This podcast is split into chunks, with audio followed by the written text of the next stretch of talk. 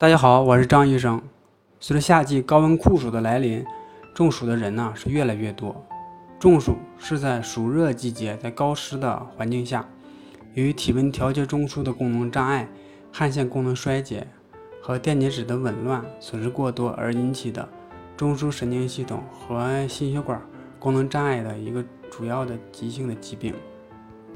它的主要原因呢，一个是产热的增加，在炎炎热的夏季啊和高温的环境中，过度的劳累，防暑降温措施不足，可以引起产热的增加。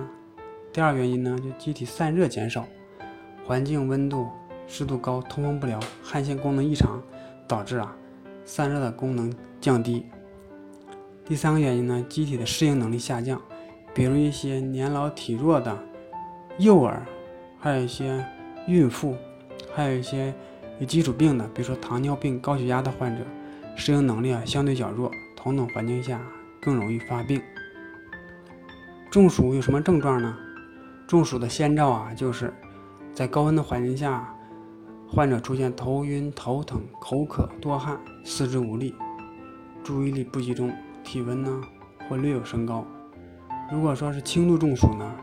除了上述症状以外啊，往往体温是升高的，一般都大于三十八度，就面色潮红或者是面色苍白、大汗淋漓、浑身湿冷、血压下降、脉搏细速、脉搏快等等这些症状。如果发现这样的患者，我们该怎么办呢？首先呢，立即将患者转移到阴凉通风或者是电风扇下，最好转移至空调室，以增加辐射散热的强度。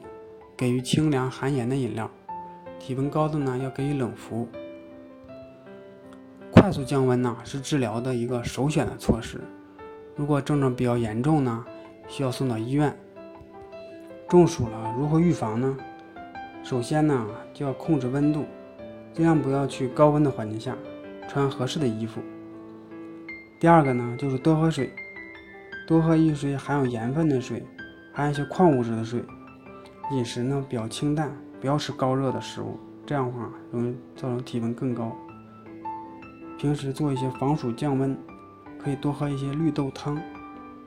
第三个啊，就是尽量不要在高温的时候啊做户外活动，可以在早晚的时候进行适当的活动。第四个措施呢，就是涂防晒霜。防晒霜啊，不是说防晒系数越高它就越好，而是要涂一些适合自己的。防防晒系数的防晒霜。